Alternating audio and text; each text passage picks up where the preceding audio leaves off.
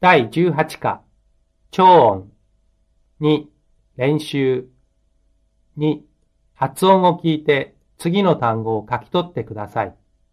1、空気、 2、英語、 3、衛星、 4、学生、 5、昨日、 6、お父さん、 7、デパート、 8、テーブル、 9、バレ10、ー、ハーモニカ、 11、スケート、 12、通告、 13、発明、 14、ようこそ、 15、様子、 16、夕べ、 17、成功、 18、カラ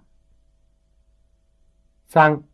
アクセントに注意して、カッコに仮名で単語を書き入れてください。ー、おばあさん、おばさん、おじいさん、おじさん、空気、茎、用事、よじ、ビール、ビル、勇気、雪、 4.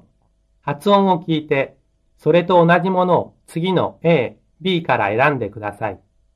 1、チーズ、 2、購読、 3、鼓動、 4、投資、 5、構成、 6、雇用、 7、角、 5. 発音を聞いて、次の文を完成してください。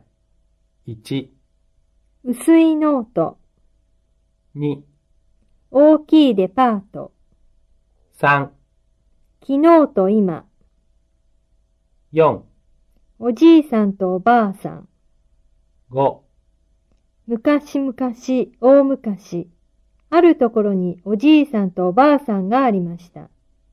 おじいさんは山へ芝刈りに、おばあさんは川へ洗濯に行きました。ある日、おばあさんが川で洗濯をしていると、大きな桃がどんぶりこ、どんぶりこと流れてきました。 6. テープを聞いて、次の会話を読んでください。1. いどうもありがとうございます。いえ、どういたしまして。2. おはようございます。おはようございます。3. お先に失礼します。どうぞお先に。